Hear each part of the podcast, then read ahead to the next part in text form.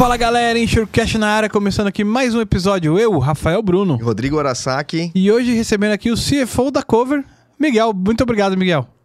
Obrigado vocês. É isso aí. Boa tarde. É isso aí, boa tarde. Boa tarde, boa noite, bom dia. Boa noite, bom dia. Dependendo de quem for assistir esse vídeo com horário, né? Boa madrugada também. Enfim, é, e antes de a gente começar esse nosso incrível bate-papo aqui com o Miguel, vamos aos nossos patrocinadores.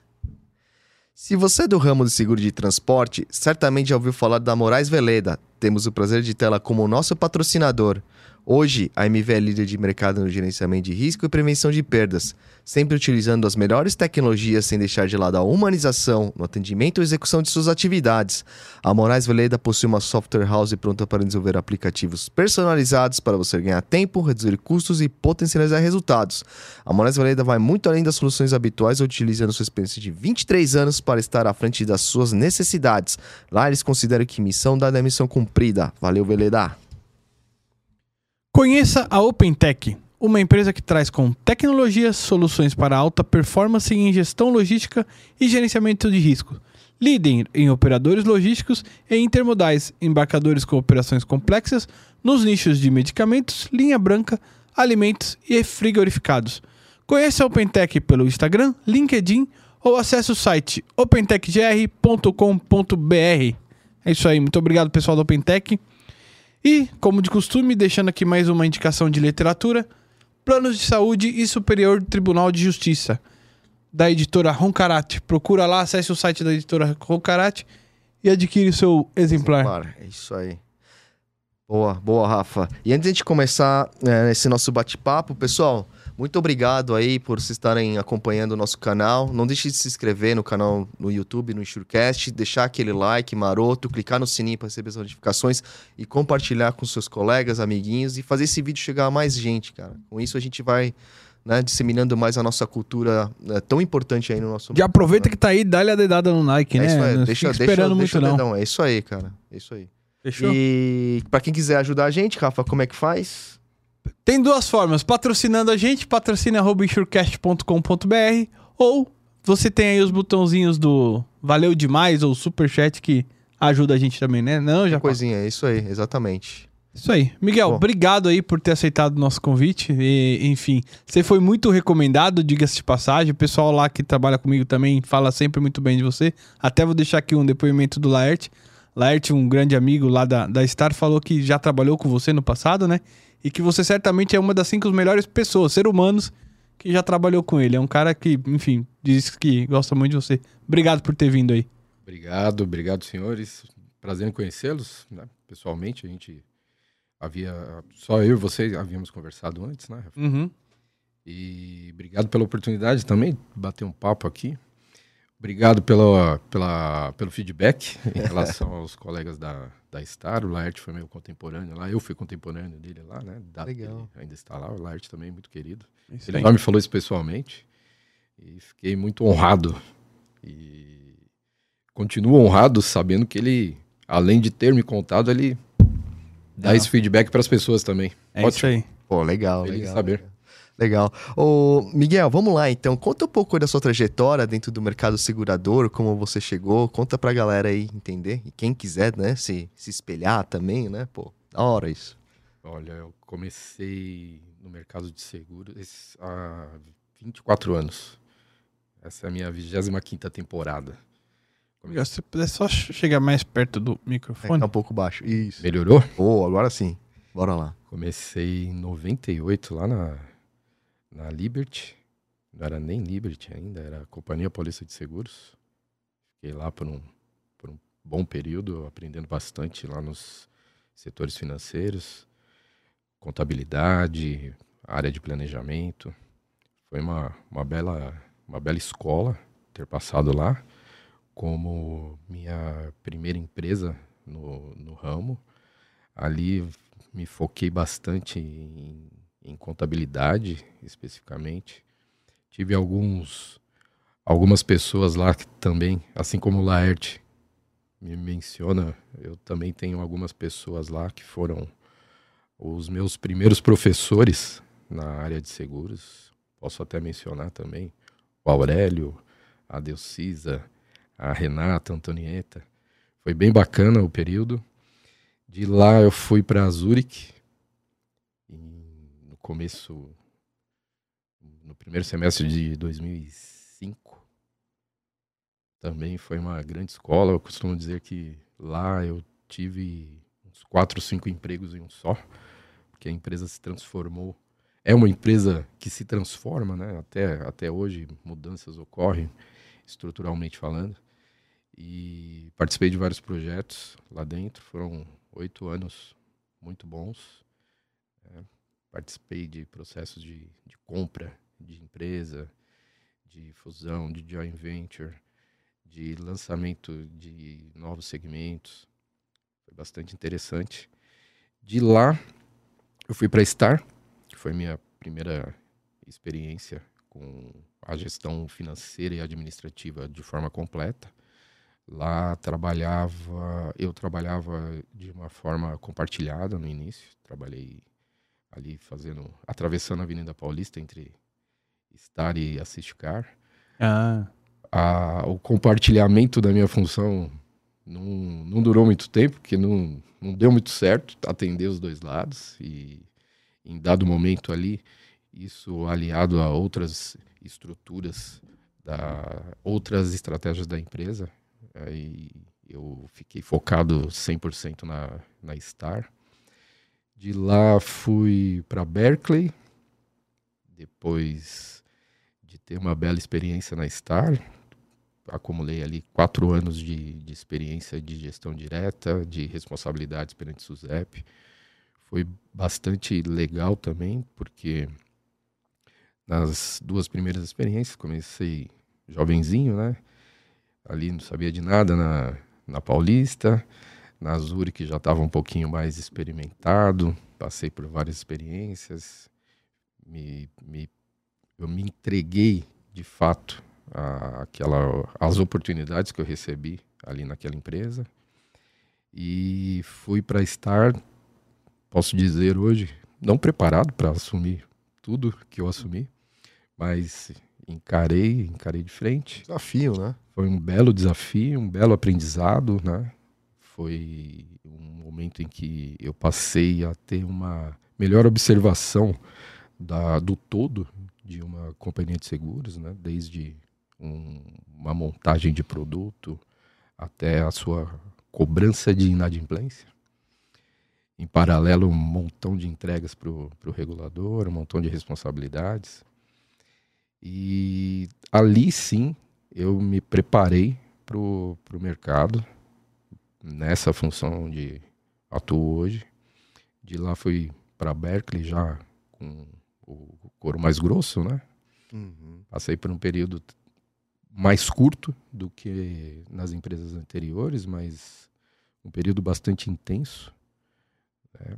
Peguei ali uma empresa que já já foi um cenário diferente, era uma empresa que já vinha atuando há, há mais de 10 anos, então já tinha toda a sua estrutura funcionando, né? tudo já, já caminhava.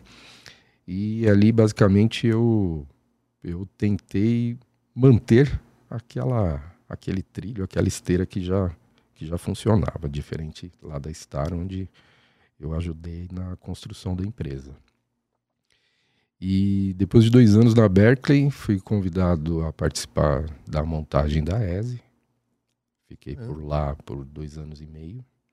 Também uma experiência bastante parecida com o que eu vivi na, na Star, de composição de, de empresa, de montagem de processos, montagem de fluxos, algumas particularidades é, que, que ali deixavam o, o trabalho um, pouco mais intenso em alguns aspectos. E isso também trouxe bastante experiência. E de lá passei um período fora do mercado durante o ano passado. Em julho voltei para o mercado atuando na Cover e estou lá até hoje. Estou tocando lá a estrutura financeira junto com, com a minha turma nas três empresas do grupo. E vamos lá, né? Cada dia um aprendizado, cada dia uma situação nova que a gente consegue enxergar, né, de novo, e isso aliado à experiência de situações passadas, a gente tenta ali organizar o dia a dia e melhorar a empresa e trazer benefícios de forma, de forma ampla, benefícios para o acionista, benefícios para os nossos gestores, benefícios para os colaboradores. Boa, boa. É isso que a gente tenta aí nessa história toda. É isso aí. aí. E dentro dessas experiências que você comentou que teve, Miguel, o que você acha que, que é mais desafiador, assim, nesse, sobre esse aspecto de você abrir, né? Você começar uma operação, na verdade, sobre, o- sobre o ponto de vista financeiro, ou as fusões? Porque aí você recebe coisas diferentes, né? Modos diferentes e, e assimilar aquilo tudo num novo modelo, enfim. Acho que não deve ser muito fácil também. É, são, são desafios diferentes, né? Falar qual é mais qual é mais fácil, qual é mais difícil é complicado, né? São, são situações que você tem perspectivas distintas, né? Você trabalhar numa empresa que já funciona, aparentemente é mais fácil, né? Porém, você tem ali problemas do passado que esperam que você resolva. Muitas vezes você vai, você parte para resolver, mas você não tem históricos, então você tem que desbravar situações.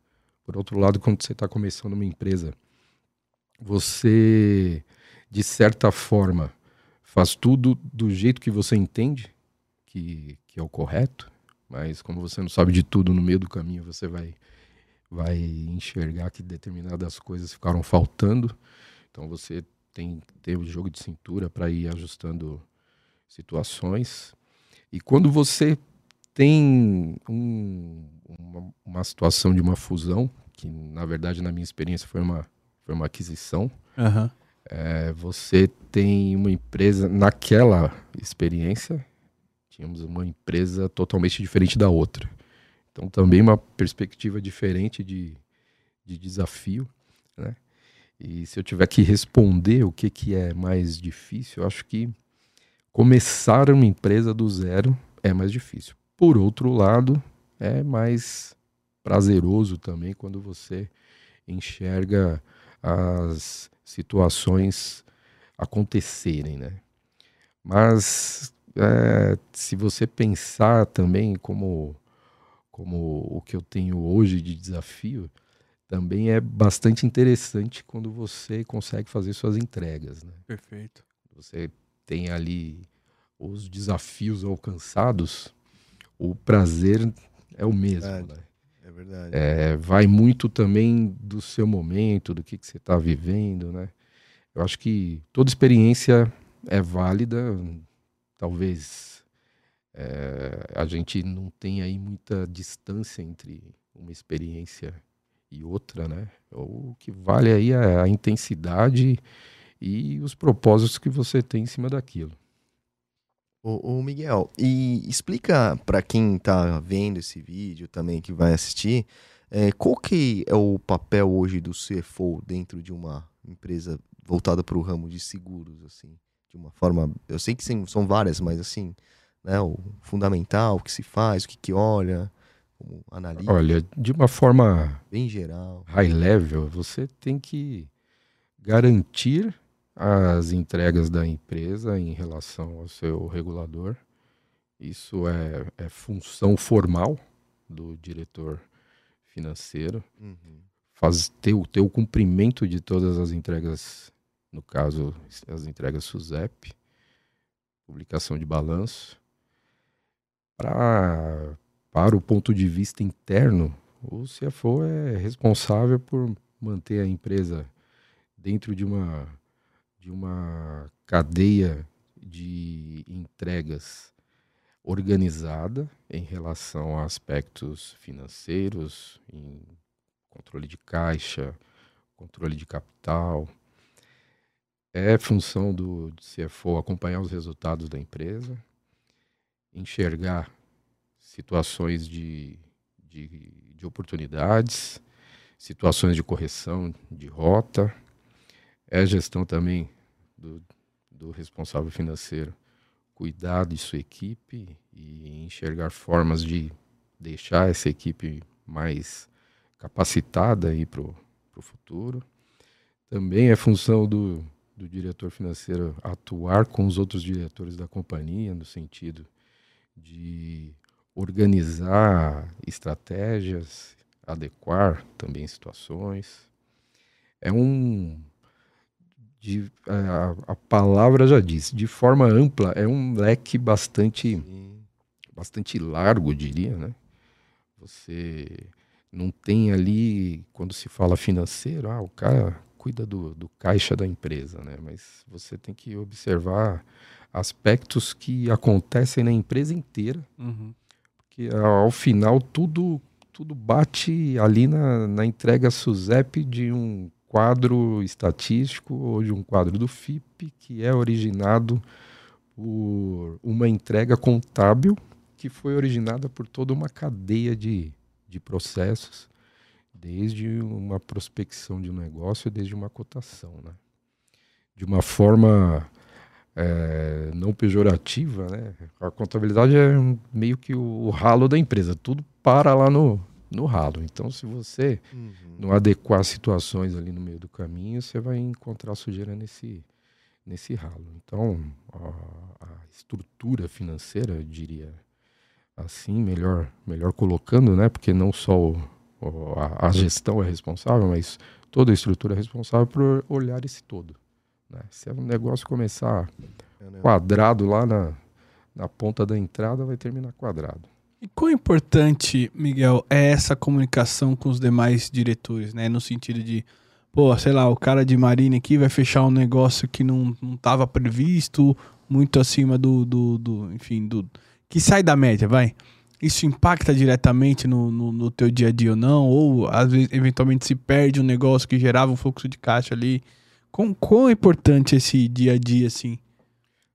é absolutamente importante, né? Prever situações. né? Você colocou, ah, quando o cara de marine traz um negócio que está fora da curva. né? O, o, o ideal é que o cara de marine tenha ali o seu, seu guideline para que ele não traga o negócio fora da curva. né? Uhum. Primeira A coisa, né? primeira coisa é. um alinhamento, né? O que, que você pode fazer, o que, que você começou não pode errado, né? fazer. Aí, tudo bem. Encontrou aquele amigo corretor que está precisando ali fazer uma colocação e está fora da curva. É, tem formas da gente, através de uma antecipação de situações, tentar montar uma estratégia para que aquele negócio se encaixe, né? Usando o exemplo do Marine. Você trouxe algo ali que tinha que tem uma sinistralidade passada, que te mostra estatisticamente que você vai continuar tendo aquela sinistralidade. Uhum. Você consegue fazer algumas, tentar fazer algumas adequações, coloca limites de relacionado a, a produtos, coloca limites financeiros, coloca processos de, de vistoria, processos de inspeção, para tentar mitigar os efeitos da, da sinistralidade. Assim como nesse exemplo, você pode amarrar situações de várias formas em todos os, todos os tipos de, de segmento. Né? Uhum. Aí, respondendo a tua pergunta, quão importante é a comunicação? A comunicação é essencial. Você, você precisa estar ali num, num processo de troca de ideias constantes. É, o ideal é que a gente não tenha surpresas ao longo do caminho, né? Muito menos surpresas inesperadas por falta de, de conversa, por falta de alinhamento. Surpresas você vai ter ao, ao longo do decorrer da, da vida dos negócios, né? Aham. Mesmo aquele negócio de marine que não previa sinistralidade nenhuma, pode ter um dia. E essa é uma surpresa é Faz parte do aderente do, ao dia a dia, né? É isso aí. É, mas a comunicação é extremamente essencial. Sem comunicação, as situações ficam mais difíceis. E, e- e o, e o papel da, do financeiro nessa parte também é, é ir acompanhando a carteira das, a, né, as carteiras dos produtos em relação ao, ao ano, né? Sim, a- É, indicando, pô, hum, tá diferente do ano passado, o que aconteceu, né? Tá mais alto, ou tá, tá indo bem, né? É o- a parte gerencial, né, do, do, do lado financeiro, né? Acompanhar resultado, fazer previsões, fazer os comparativos, como você bem colocou, contra orçamento, contra períodos anteriores. Através dessas análises, você tem insights e pode enxergar situações. Né? Se você mantém esse acompanhamento de uma forma recorrente, aliado a uma conversa recorrente com os, os donos de áreas de negócios, você vai ajustando, ou ao menos prevendo o que, o que você vai enxergar ao longo de, de dos períodos, sejam quais forem, né? trimestres, semestres, anos, calendários. Né? Você sempre vai ter dentro do, do, do, nosso ambiente, dentro do nosso mercado, até por conta também de, de regulamentação, você precisa prever um plano de negócio futuro. Então você sempre vai ter esse tipo de, de situação de acompanhamento. Né? O que muda é que em algumas empresas o acompanhamento ele é um pouco mais é, contábil, entre aspas, em outras empresas ele é um pouco mais gerencial, com mais aberturas, com mais granularidades, mas no fundo, se você não acompanhar, você pode se surpreender negativamente. Né? Hum. Não só por conta de resultados, né? porque a gente sempre, sempre que, que a gente fala nesse, nesse assunto, a gente pensa no bottom line, pensa ali no lucro que a companhia entrega, mas isso não é o, a única coisa que você tem que, que observar, né? Você tem que observar solvência, tem que observar critérios de, de capital, isso também é bastante importante, tão importante quanto a, a parte relacionada a resultado, você tem que observar também seus fluxos de caixa, que ao final te entregam respostas relacionadas a, a solvências, tem que observar também as reservas da companhia, as, as composições de reserva em excesso, composições de reserva em falta. É, de, se você analisar toda a cadeia de, de ponta a ponta, né, é, você consegue segregar situações de importância desde a prospecção, como eu comentei agora há pouco, até o a, a última contabilização realizada. Por que desde a prospecção? Porque você pode estar tá tentando trazer algum negócio que está fora do limite técnico da companhia e você precisa estruturar uma situação junto a resseguradores ou, ou compartilhar risco com congêneres como eu disse, se entrar quadrado, vai sair quadrado. quadrado. Né? É. Então você tem que olhar o, o, o filme inteiro, né? E, e, Miguel, aí você falou muito da questão de, de solvência, né? O que, que é o que, que é solvência, assim, para quem está nos assistindo, assim, de uma forma quando se fala, você, você ouve falar muito disso, né? Para quem está acompanhando, quem está começando agora, também entrando no mercado agora, vai escutar muito isso, né? A, a solvência em uma companhia de seguros mede a sua capacidade de cobrir os riscos que você está assumindo perante o mercado. Né? Se você mostra uma incapacidade, seja de capital ou uma incapacidade de cobertura de reservas, o regulador não vai te deixar operar por muito tempo. Então, através de algumas medidas matemáticas, a SUSEP observa quem tem é, capital suficiente para seguir, quem tem capital suficiente para honrar com as suas responsabilidades, dizendo de uma forma bem resumida, e se ela enxerga que você está deslizando ali, ela vai, vai bater na tua porta e vai perguntar o que está acontecendo. Né? Então, talvez antes de olhar resultados, a gente deveria olhar a, a solvência e os índices de suficiência da empresa. E, dentro desses capitais, Miguel, se eu não me engano, você, você é limitado, né? No sentido assim, ah, isso aqui eu posso investir nisso. A, a parte que, acho que se eu não me engano, assim, o que está em reservas e tal, você tem as suas limitações de investimentos e outras coisas você tem uma liberdade maior. Sim, você está falando da cobertura de reservas, né? A gente não pode uh, simplesmente uh, apontar como ativo garantidor o que a gente bem entende. Uhum. Existe uma regulamentação e essa regulamentação prevê dentro do seu todo quanto, como que você pode compor a sua carteira. né?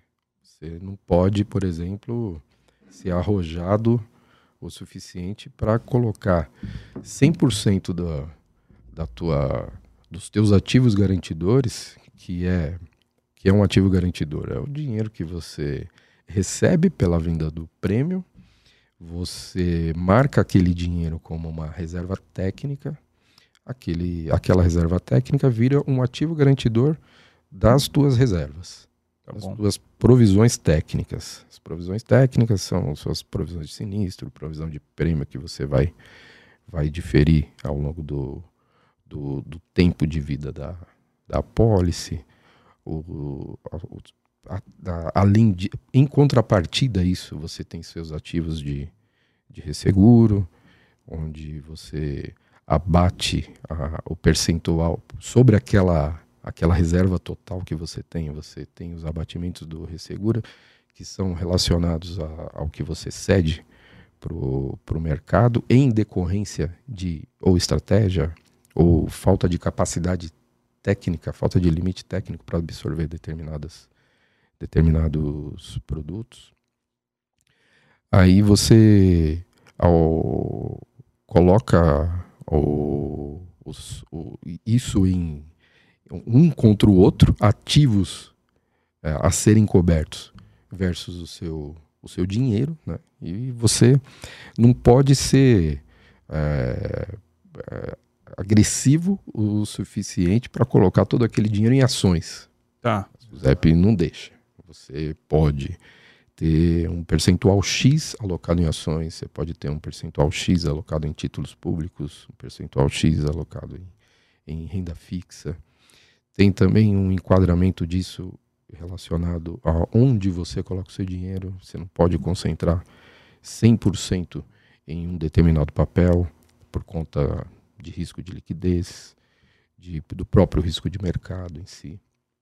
Então tá tudo bem, bem amarradinho e, e suportado por legislação. Uhum. Você não é um é amarrado e às vezes até quadrado, engessado, né? Você, é, não só em relação ao que a gente está falando agora, em relação a coberturas, mas em relação à operação, em relação ao que se pode cobrir, em relação a limites que você pode manter como importância segurado, é tudo bem, bem engessado perante o, o regulador.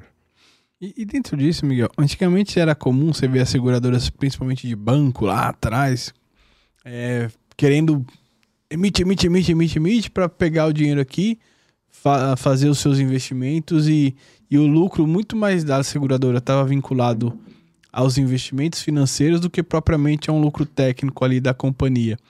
É, com todo esse controle, como é que você consegue é, brincar nesse, nesse game aí? É, você não brinca muito, né? É. Porque você é um tanto engessado. É, é, é. Você tem que tentar otimizar aquilo ali da, da melhor forma possível. né? É, você comentou, ah, ah, o lucro das empresas vinha do, do financeiro e não vinha do resultado técnico. Né? Uhum. Tem uma, um certo. é, não sei se um, um preconceito, mas. ah, o resultado financeiro também é resultado da companhia. Não Perfeito. vamos Não, isso não importa, no final da linha. É dinheiro. Não vamos entrando. depreciar o efeito do resultado financeiro, até porque a SUSEP exige que as companhias tenham capitais mínimos, que as companhias tenham coberturas de reservas. Então, aquele dinheiro ali que garante um capital, que garante uma cobertura de reserva, faz parte do negócio. Uhum. né? Você tem um. Vamos pensar numa situação onde você tem um resultado técnico negativo e o seu resultado financeiro cobre o seu resultado técnico, que é negativo, e no final você tem um lucro. Ah, eu fui mal, mas no final deu lucro por conta do financeiro. Não- é bem isso. Olhando uma foto, olhando um, uma- um pianel, você vai enxergar isso. Uhum. Mas qual o porquê disso? E você tem que manter o- os seus capitais e suas coberturas de reserva. Então aquilo ali também, o dinheiro que você está ali aplicando, independente do resultado da companhia, de certa forma, também faz parte da operação da companhia. Então, vamos começar a pensar em um resultado técnico ampliado, com o resultado financeiro ali também suportando. É, Para essa medida, você pode até tentar uh, criar situações, né? E aí vai lá para outra parte da nossa conversa, onde a gente falou de, de aspectos contábeis e aspectos gerenciais, né? Você pode tentar diferenciar no seu caixa o que é capital, investimento inicial, do que é capital gerado pela operação. Aí você teria assim um resultado técnico um pouco melhor, melhor apurado, né? Mas o, o como manejar isso tudo é acompanhar a Pianel. Ficar com o Pianel ali na cara o dia inteiro em uma das telas, né? paquerando ele ali. E conversando com, com a empresa, traçando estratégias. Entra o aspecto da comunicação, tá? desculpa, também que a gente falou. Não é fácil, mas também não é, não é impossível. E, e Miguel, o que, e o que, que, o que, que arranca os, faz o, o, o financeiro arrancar os cabelos assim em relação à área técnica assim? Óbvio, tem questões de sinistros e tal, mas tem alguma outra coisa que os caras, vocês ficam putos assim? Ou... Olha, se você tem, como, como eu brinquei, se você tem guidelines bem estabelecidos, se você tem ali um, um target relacionado ao que você tem que fazer e suportado pelo que você pode fazer, não, não teríamos muitas situações onde ficaríamos com o cabelo em pé. Hum. Mas é lógico que algumas coisas fogem da curva, né? E quando aparece aquele, aquele sinistro grandão, a gente fica nervoso porque impacta o resultado de forma direta. Ou vamos pensar numa situação onde veio um negócio torto que não se enquadra com o que a gente tem de forma sistêmica ou não se enquadra com o que a gente tem desenhado junto a resseguradores, também nos deixa ali de, de cabelo em pé. Mas se o ambiente é, é bem organizado, se todo mundo conversa, isso o, é, minimiza bastante. Minimiza, minimiza bastante. Sim.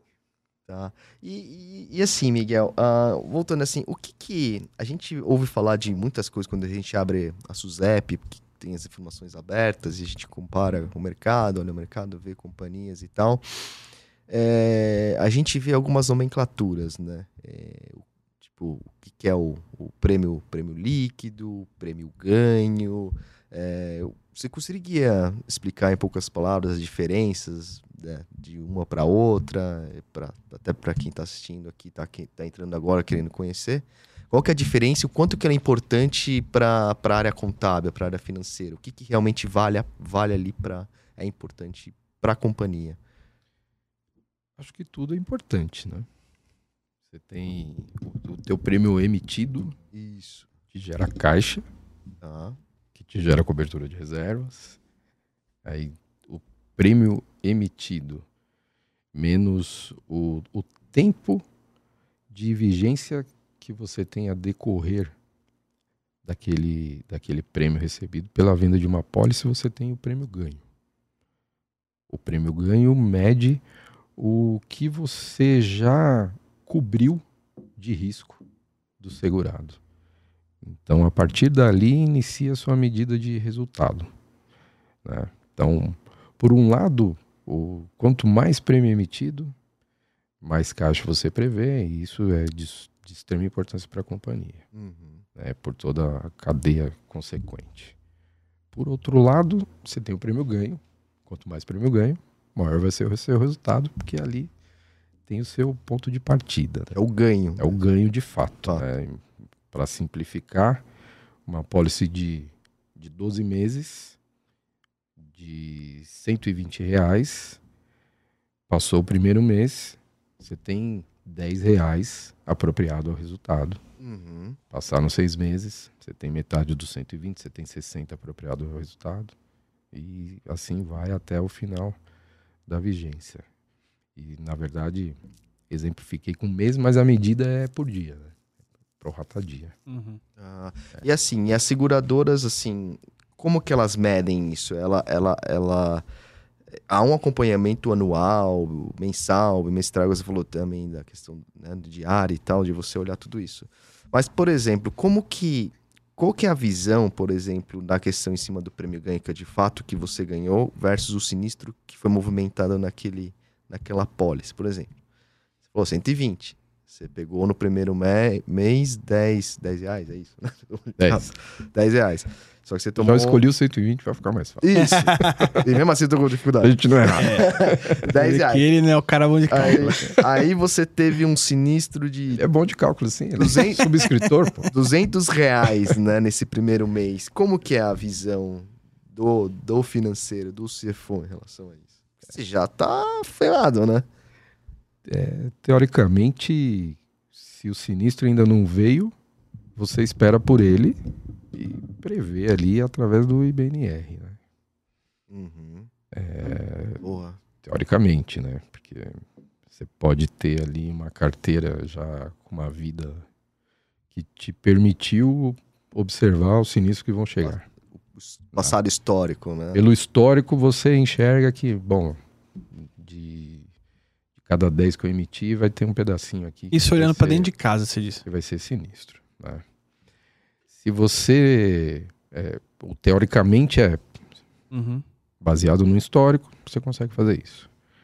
Aí você pode fugir do, do teórico e ir para a prática, né? Uhum. Você acabou de lançar um produto, você não tem histórico, Uhum.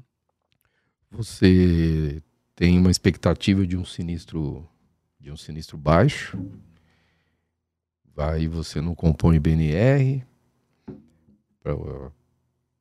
porque justamente não existe ali um, um histórico, você não tem a- a- o conhecimento do que aquele produto vai, vai te entregar e vem o sinistro. Uhum. Você tem ali um, um período para tentar recuperar esse, esse prejuízo, né? Você falou em 200. No segundo mês, quando a gente estava com 20, já vem um sinistro de, 200. de 200.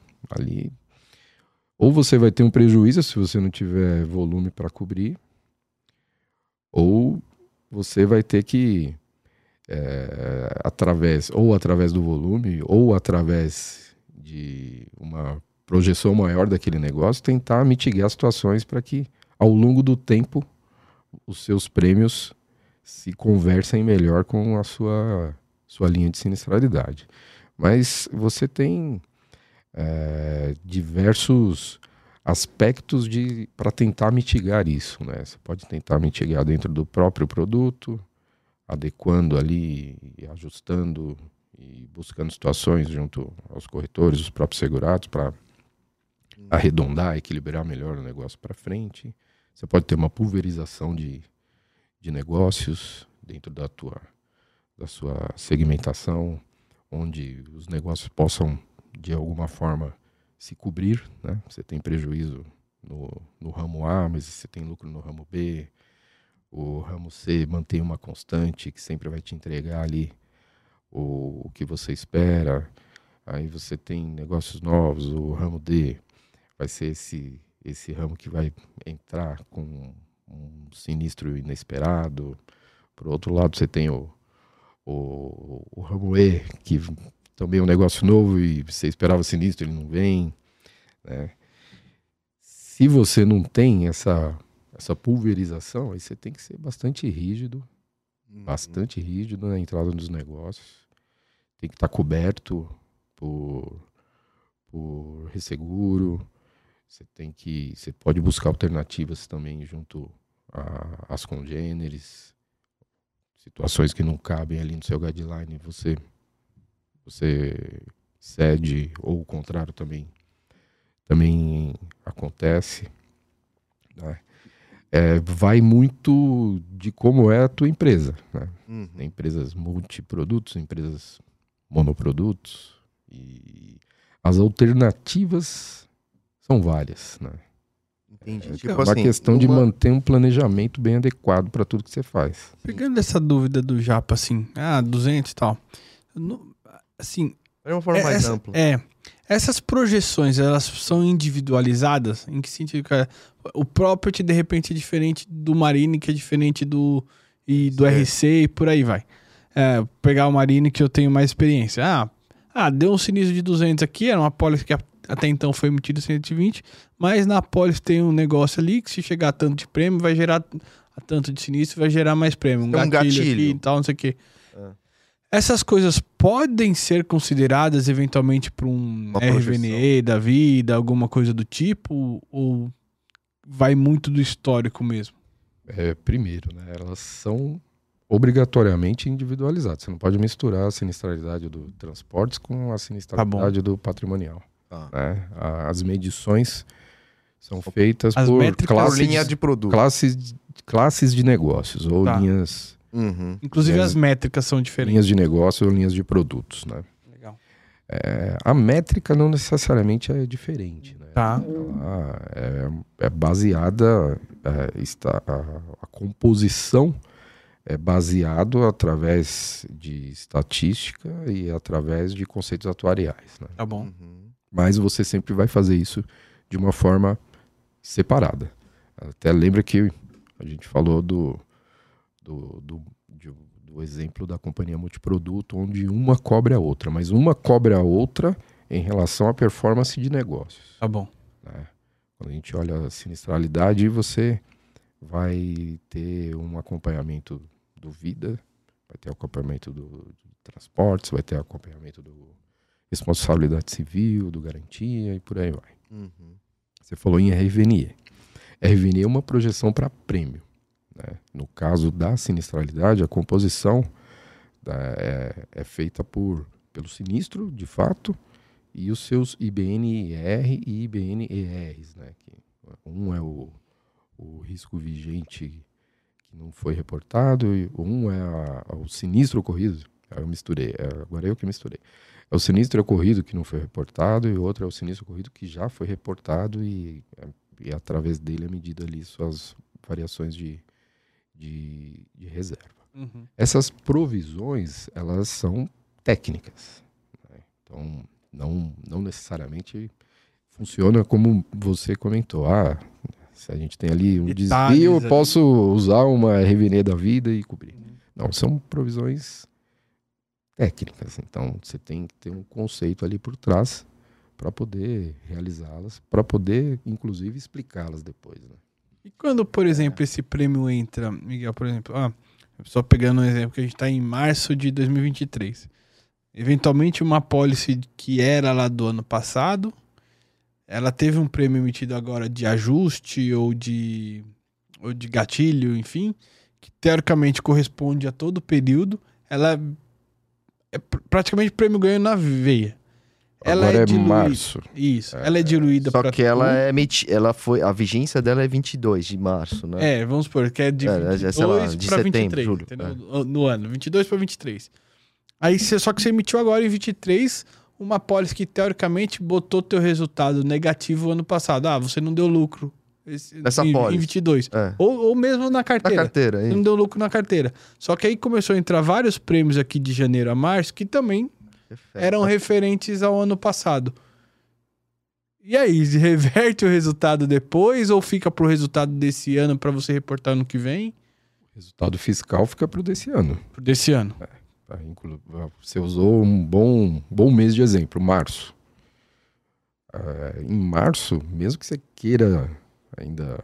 Na verdade, é, o que eu estava pensando em outra coisa. Uhum. É, vamos separar o mundo fiscal e o mundo da vida da- do Tá- negócio. Tá bom. né? Que aí você pode apurar o, o teu período técnico versus o teu período fiscal. Nesse, nesse exemplo, você vai ter, fiscalmente falando, um prejuízo no 22 e um lucro no 23.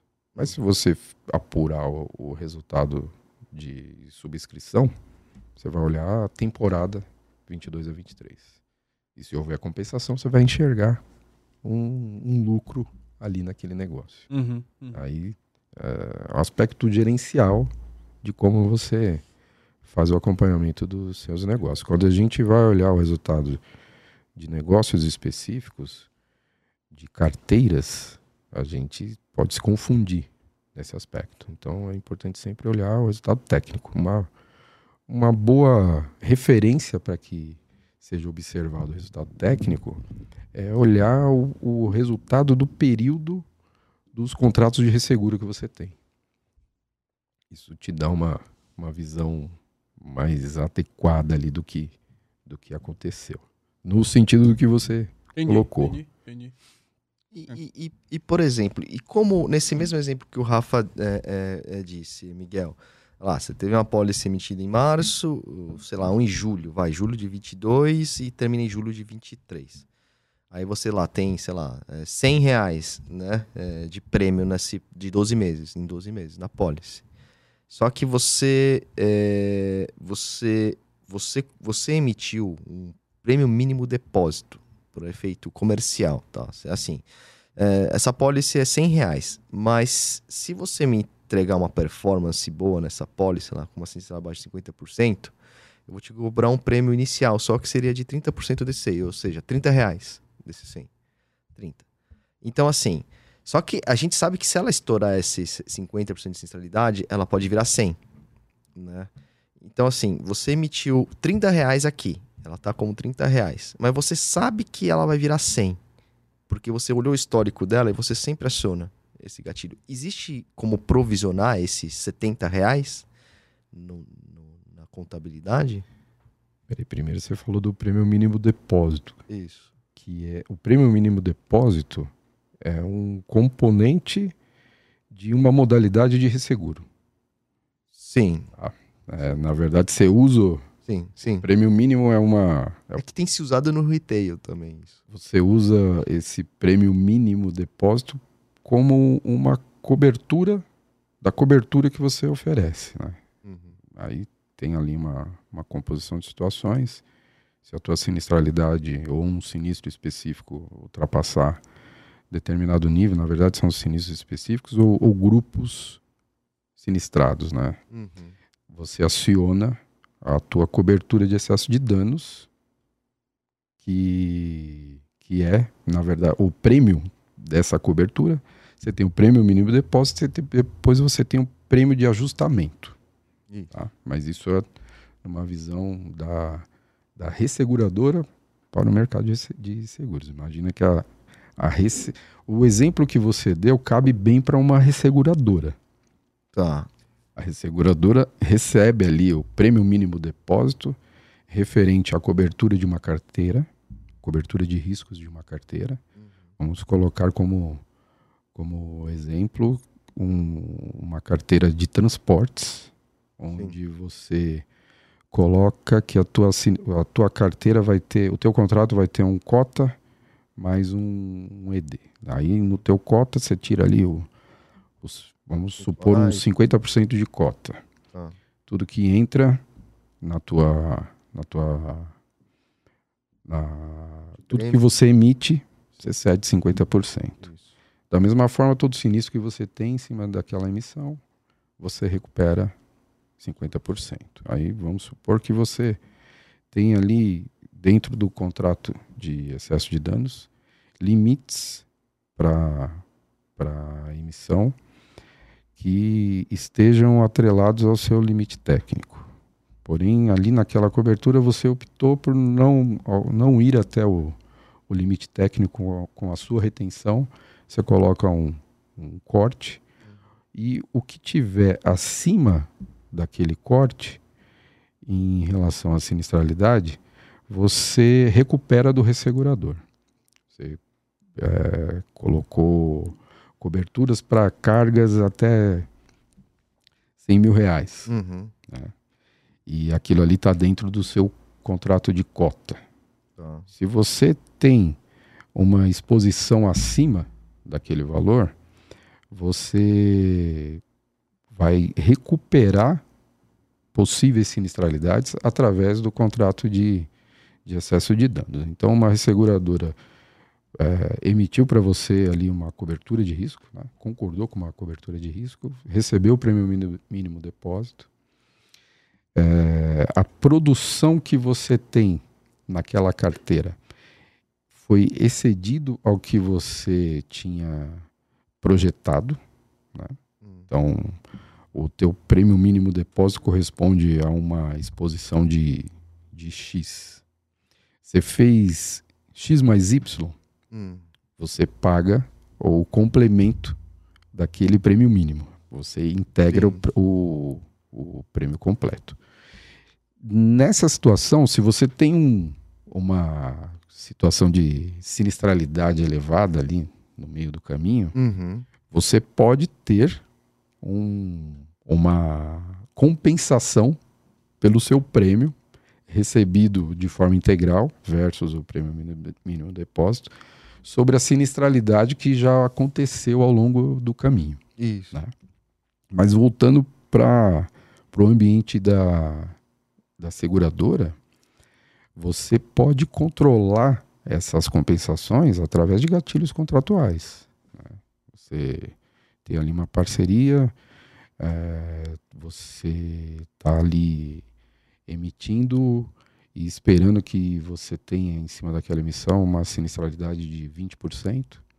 Se exceder aqueles 20%, você gatilha um prêmio adicional. Isso. Você pode ter isso através de, de contratos, Beleza. acordos comerciais. Beleza. É. Mas e, e- no, no olhar financeiro, como que é esse olhar? Isso dá pra ser considerado? Dá pra se considerar como um provisionamento de prêmio? Se você tem contratado, sim. Não como provisionamento de prêmio. É, você, com base naquele contrato, Uhum. você vai ter a sua expectativa de recebimento daquele item. Uhum. né? Isso. E conforme você vai performando aquele negócio, você esperava ter ali um- uma sinistralidade de, de 20. Uhum. Se você tiver uma sinistralidade de 25, você vai gatilhar mais X de prêmio. Se você tiver uma sinistralidade de 30, você vai gatilhar mais Isso. Y de prêmio. Conforme você vai apurando o teu resultado, você consegue ir apropriando aquela recuperação de sinistralidade. né? Isso, isso pode se fazer. Mas isso entra É. no RVNE ou não? Hum, isso pode entrar no RVNE se você já tem ali líquido. Não, na verdade não é RVNE, né? Porque o É, RVNE é um é risco emiss- vigente não emitido. Emitido, né? É, você vai fazer- Ou algum outro. Eu lembrei desse porque é o único lembro que dá pra provisionar alguma coisa, mas. Não, no, no RVNE ele é, ele é usado para que você tenha o provisionamento de um risco que já existe. E você não emitiu. Teu comercial já vendeu Isso. e você não emitiu. Aí você usa RVNE. a RVNE. Você teve um atraso ali no teu processo de emissão. Você usa a RVNE. Aí, ao longo do tempo, vai ser observado data de emissão versus início do risco de vigência. E aí você compõe a sua RVNE de forma atuarial, de forma estatística. Nesse caso. Nesse do- caso, é, o RVNE ele, Não entraria. ele não é nem atuarial nem, nem estatístico, ele é matemático mesmo. Você vai observar exatamente. né? exatamente qual que é o teu prazo médio de atraso de emissão e você vai constituir a tua RVNE. né? Mas você pode ter casos pontuais onde você não tem um histórico de atraso, mas você sabe que aquele risco está vigente, Uhum. mas por qualquer motivo você não emitiu. Aí você constitui uma, uma RVNE. O... No caso de um gatilho, Ah, você consegue colocar um- uma recuperação de sinistro baseado ali no teu contrato. E aí você provisiona aquilo para uma emissão contra uma emissão de prêmio futura, né? Mas você não vai provisionar aquilo na linha de prêmios, por exemplo. Vai provisionar ali como um- uma outra receita ou despesa técnica e vai ter ali a- o acompanhamento daquele provisionamento. E aí, conforme você emite de fato, aí ele entra negativo depois naquela Sim, conta. você-. Ah. Reverte. Você troca E, e- e no caso de. troca de conta. É, a- a- no transporte ainda, né? Tendo um exemplo, você tem muito hoje a mo- modalidade de apólices ajustáveis, né? Onde você, no final de vigência, você tem um ajustamento. Se você vai cobrar mais um prêmio adicional referente à movimentação ou devolver, porque ele informou menos, é, informou um valor, não transportou aquele valor, vou ter que devolver um percentual para ele em, em- em prêmio, né? Ou se ele movimentou mais do que ele provisionou, eu pago. Esse ajustamento no final da pólice de 12 meses, é, isso tem de, tem de alguma forma também. é, ele dá para entrar no RVN por ser um, um não emitido ainda? Se eu tiver uma base é, estatística anterior? Tipo assim, ó, eu tenho muito. Eu tenho muito. Depois que acaba a vigência da pólice, eu tenho que cobrar muito prêmio ainda. 100 mil, 200 mil, 300 mil de cada pólice. E tem de alguma certa forma provisionar esses prêmios baseado no histórico anterior que ela vai entrar também? Você tá falando de um fato concreto aí, né? Eu Tá bem claro, né? Eu tô dando exemplos, eu tô dando exemplos.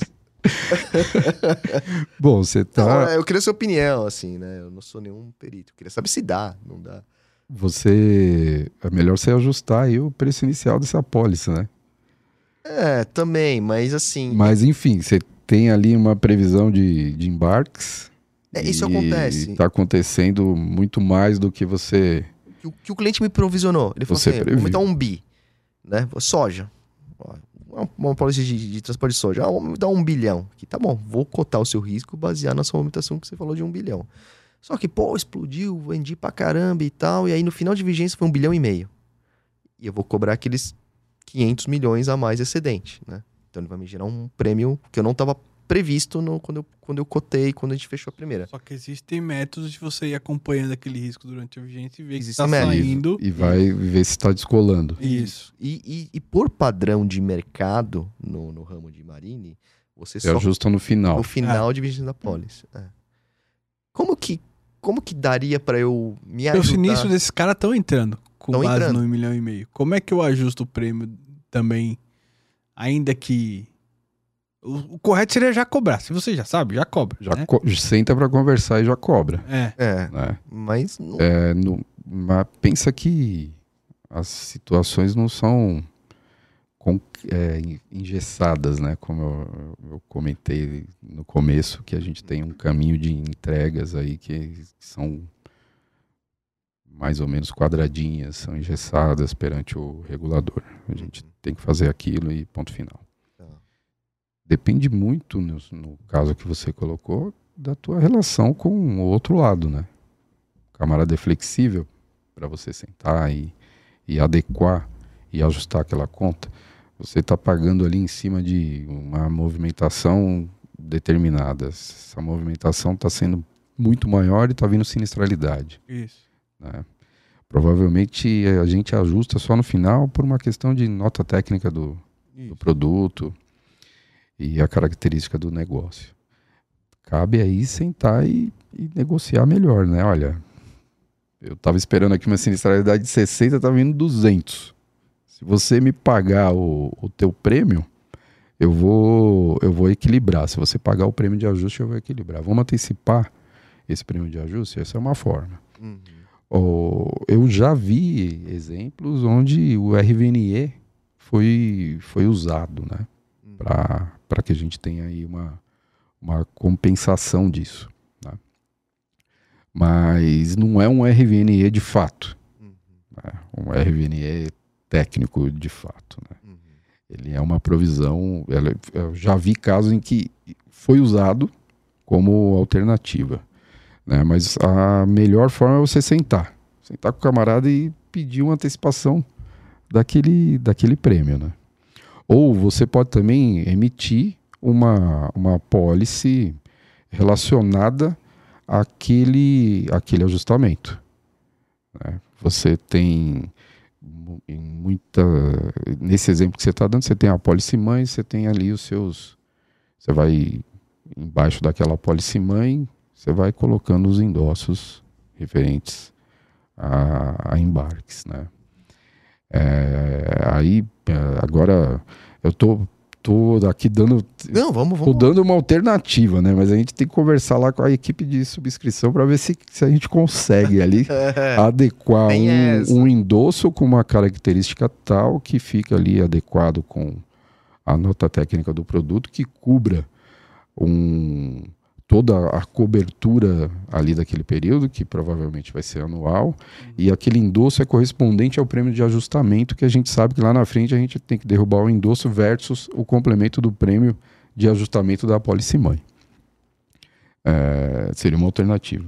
Mas a gente tem que conversar lá com, Uhum. tem que conversar com os universitários para tentar, para tentar enquadrar. Isso, isso aí não dá pra Então, Aí você já tem aí três alternativas: conversar, ó, usar o RVNE, mas aí Não- você tem que conversar com o atuário. Não, não sou eu. Um E- amigo, um amigo meu que eu conheço. Me pergunta. e, e- e o- e o PPNG não seria uma, uma saída? O que, que é o PPNG que se, que se fala? PPNG é a provisão de prêmio não ganho. É o que ele te explicou lá no começo. Essa daí, ela só serve para Não, mas nesse diferir o caso- teu prêmio. Não, aí Nesse o prêmio caso, já eu não entrou, daria. você vai tirar, na verdade, né? Só pra tirar. a, a PPNG é o diferimento do prêmio. Hum, diferimento. Tá. Tá, tá. Não, beleza. Matou sua dúvida já? Não, ainda não. não, não, não. É, é. Mas enfim, eu não sei, porque eu não sei se, por exemplo, assim, é que existem. é, hoje a carteira, uma carteira X, aí ela tem muito, muito essa, essa, essa modalidade de apólice, né? O Marino é o que te dá mais trabalho nesse sentido? Porque os caras têm muito deu, detalhezinho assim. Não, toda linha tem seu detalhe, né? É. Toda linha tem seu detalhe. O garantia tem seu detalhe, o agro, o vida, o transportes. É por isso que você não tem que colocar tudo no mesmo bolo. Isso. É, exato. Lembra do, do teu exemplo, né? Por isso que Aham. tem que fazer a tu- as tuas análises, as- não só as suas análises, mas as suas eh, composições de, de provisionamentos, eles têm que ser feitos de forma individualizada. O Bud, se atrapalha muito, por exemplo. Eu dei aquele exemplo lá né, da, da conta que foge a curva. Mas vamos dizer que a gente estava programado para produzir 10 por mês, entre aspas, começou a produzir 15 por mês. Estamos crescendo mais do que esperado. Isso pode ser um problema, financeiramente falando, para ajustar budget, essas coisas ou não? Financeiramente falando, não. Mas contabilmente falando, sim. Se você cresce muito mais do que você esperava, você pode ter problema de capital. né? Você para cada tipo de negócio, você para cada tipo de negócio e para cada prêmio emitido, para cada sinistro eh, avisado, você tem um, um fator aplicado que refere-se ao consumo de capital. Então você tem que ter ali contrapartidas em todo, em todo esse processo. Você emite uma apólice, um pedaço daquela apólice te incide no cálculo de capital mínimo. O resultado daquela apólice incide no teu patrimônio líquido que vai cobrir o teu capital mínimo.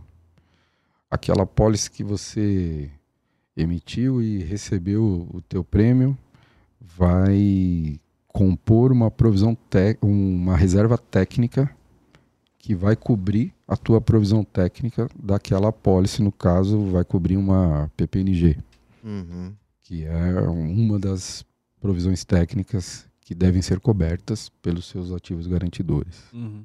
né? Então, eh, emitiu demais, ótimo, vai gerar mais resultado, vai gerar mais caixa, mas vai gerar também mais obrigações. E aí, você num contexto onde tudo esteja interligado, você vai enxergar, vai enxergar determinados, determinados riscos, né? Como a gente falou aí em algum momento. né? Se tudo está esperado, beleza, a gente consegue fazer, a, a gente consegue se preparar. Uhum. né? Se as situações são inesperadas, a gente precisa se adequar ali no meio, no meio do caminho. né? De repente você traz uma produção muito grande e não cabe no seu capital, divide o risco. Por isso que Chama tem, alguém para dividir. tem que ter os acompanhamentos, né? Trimestrais. Sim, sim. Quanto mais frequente, melhor. E, e pro, pro, pro financeiro, pro ah, o contábil, o ideal é do, do planejado tá dentro daquilo, né? Então, Ah, não necessariamente usaria a palavra ideal, uhum. né? Até porque se ficar tudo na mesmice, não tem muita Graça. graça, né? Não dá um suorzinho, né? Não, tem, que, tem que ter emoções aí no meio do caminho. Boa. Pô, Miguel, obrigado. Obrigado por ter aceitado o nosso convite aqui, para ter esse papo co- conosco. Passou rápido, hein? É, vai que cara, vai, cara. eu- Olha lá. Tem uma série de perguntas, cara, mas beleza. Vocês são, Manda no privado. vocês são bons entrevistadores. Imagina, que isso. Isso é dúvida de amigos aí que aparecem. que a gente vai trazendo pra cá. Boa. De pessoas que nos assistem também. Ah, galera, se vocês quiserem mandar perguntas aí pros convidados, cara, manda, manda mensagem nas nossas redes sociais. É isso aí. Pergunta aqui. E mandem sugestões também de convidados. O próprio Miguel aqui um, foi, Uma foi sugestão. sugestões. Fenomenal. Ah, vou dar umas Fenomenal. sugestões aí pra vocês também. Manda, manda Boa. pra gente. Boa, boa. Pode mandar. Obrigado. Recados finais. Ô, Miguel, quer falar alguma coisa final? Um recado? Olha, é, agradeço aí a- o convite, né? Uma experiência bacana, uma experiência diferente. né? Exceto é, outro dia a moça do IBGE e algumas entrevistas de emprego, eu nunca tinha tido essa experiência. foi, foi bastante legal, foi, Ah, foi bacana. Muito Show. obrigado. Bom que gostou. Obrigado. Ótimo. E mais uma aula aí pra gente, né, Japinha? É isso aí, é isso aí. Fenomenal. Ah, depois eu vou, vou assistir, né? E se eu falei alguma besteira, eu corrijo aí vocês. É, tranquilo. Falam pro pessoal aí, ó, não, não deem ouvidos ao que o Miguel fala. Imagina, Já vai. foi, foi fenomenal. Pessoal, frases. sempre lembrando, é, Insurecast é um projeto pessoal meu e do Rodrigo. Nada que falamos aqui tem a ver com as empresas que a gente trabalha ou que eventualmente já tenhamos trabalhado. É isso aí, galera. De novo, não deixe de se inscrever no canal, deixar aquele like maroto, clicar no compartilhar, dividir, clicar no sininho para receber as notificações. Toda quinta-feira a gente, os episódios vão pro ar com não, bate-papo assim, muito bacana, de forma bem legal mesmo, pra gente conhecer cada vez o mercado. É É isso isso aí. aí. Fechou? E patrocínio ecofinanceiro também? Tô brincando. Patrocínio arroba Se tiver retorno, patrocina. Boa. É isso aí. Valeu, gente. Obrigado, Beijo e pessoal. abraço. Valeu. Valeu, abraço, valeu, valeu. pessoal.